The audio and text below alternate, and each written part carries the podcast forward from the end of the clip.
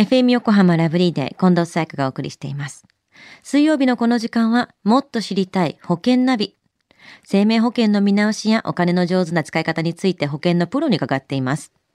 保険見直し相談、保険ナビのアドバイザー、中亀照久さんです。今週もよろしくお願いします。はい。よろしくお願いいたします。さあ、保険ナビ先週のテーマは、傷病手当金の支給期間の通算化でしたよね。はい。そうですよね。癌を治療しながら働く人にとっては、朗報とも言えるような、まあ、制度改革であったと。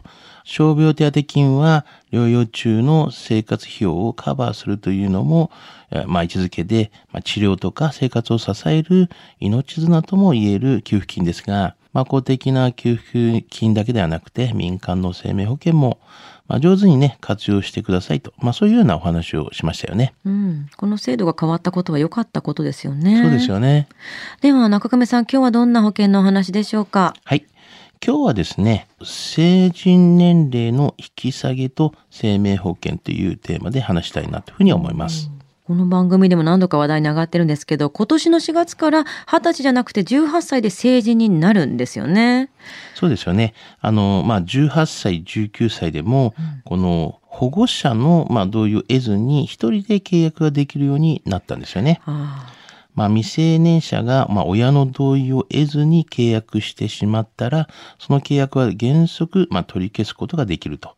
まあ、これは、あの、未成年者取り消し権っていうのがあるんですけども、はい。まあ、あの、成年になると、未成年者取り消し権は施行できませんと。そういったことなんですよね。なるほど。まあ確かにそうすると、まあ保険は契約ですもんね。はい、そうなんですよね。生命保険よく分からず契約してしまったっていう場合も出てくるんでしょうけど、この場合どうなるんですか？はい。あの、よくあるのが、クーリングオフ制度という制度がありますよね。はいあの、このクーリングオフ制度っていうのは、まあ、自らの契約の意思が、まあ、不確定なまま契約の申し込みを行ってしまった場合などについて、もう一度検討する時間を与えて、納得した上で契約を結ぶために設けられているんですよね。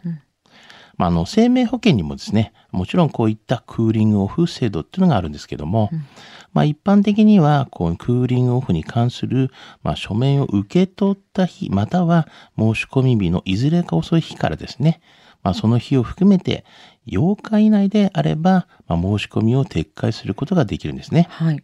まあ、撤回されると、生命保険会社は、代価保険料をですね、全額、まあ、契約者に返金しますと。あの、クーリングオフの、まあ、手続きはですね、生命保険会社の本社もしくは支社宛てにですね、まあ、書面を郵送することによって行われるんですけども、まあ、念のためですね、コピーとか手元に残しておいた方がいいと思いますよね。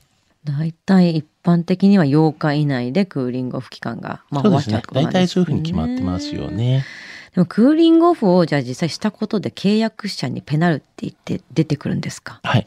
あの、保険をですね、解約しても、契約者への、まあ、ペナルティはありませんが、貯蓄性のある就寝保険とか、あとは養老保険とか、あとは学資保険などを、まあ、短期ですね、解約すると、解約時に今まで支払った保険料よりも、まあ、少ない額の、まあ、解約払い戻し金しか、まあ、受け取れないと。まあ、もしくは解約払い増し金をほとんど受け取れないという、まあ、事態になることが、まあ、ありますよね。うん。まあ、しかし、まあ、クーリングオフをね、利用して、申し込みの低下をしたときには、まあ、そもそも契約をしていなかったということになるので、うん契約者が損をするようなことはありませんと。はい。まあ、申し込み後にですね、契約を取り消したいと思ったときには、クーリングオフの期間内に解約をすることが、まあ、重要なんですよね。うんなんかこのお話は二十歳から18歳になって、わあ、もう大人になったと思って、はい思い切りいろんなことを自分でやりたい気持ちもあるんでしょうけど、はい。やっぱり18歳であろうと20歳であろうと、やっぱり大人に相談したいな、契約ぐらいはって思いますね。そりゃそうですよね。保ちょっとね、間違っちゃう時もね、結構ね、ありますからね。うんちゃんとこう、大人の相談を受けて、合ってるかどうかっていうのは、8日以内には少なくてもやりたいですね。そうですね。一回チェックしてくださいっていう感じですよね。そうまあ、そもそも入る前に検討が一番大事なんですけれどもあもねど。ね。今日のお話、成人年齢の引き下げと生命保険失得指数は、はい。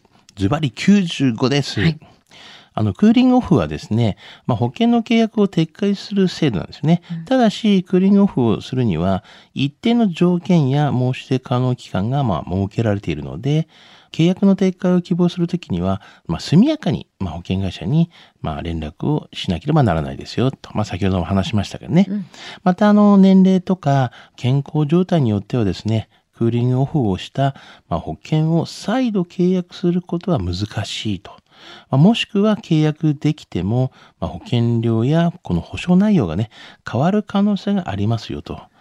まあ、クーリングオフをする際にはですね、保険の必要性の検討と、まあ、迅速な手続きを合わせて行うことが肝心だと言えるでしょうね。うん保険にまあ関心がね、薄い年齢層ほど、やはり、まあ先ほども言いましたけれども、まあ保険のアドバイザーの重要性があると思いますので、あの商品だけでない、まあ保険アドバイザーの選択もですね、まあしっかりとしていただきたいなというふうに思いますね。うん、誰を味方につけるかっていうのも大切ですね。そうですよね。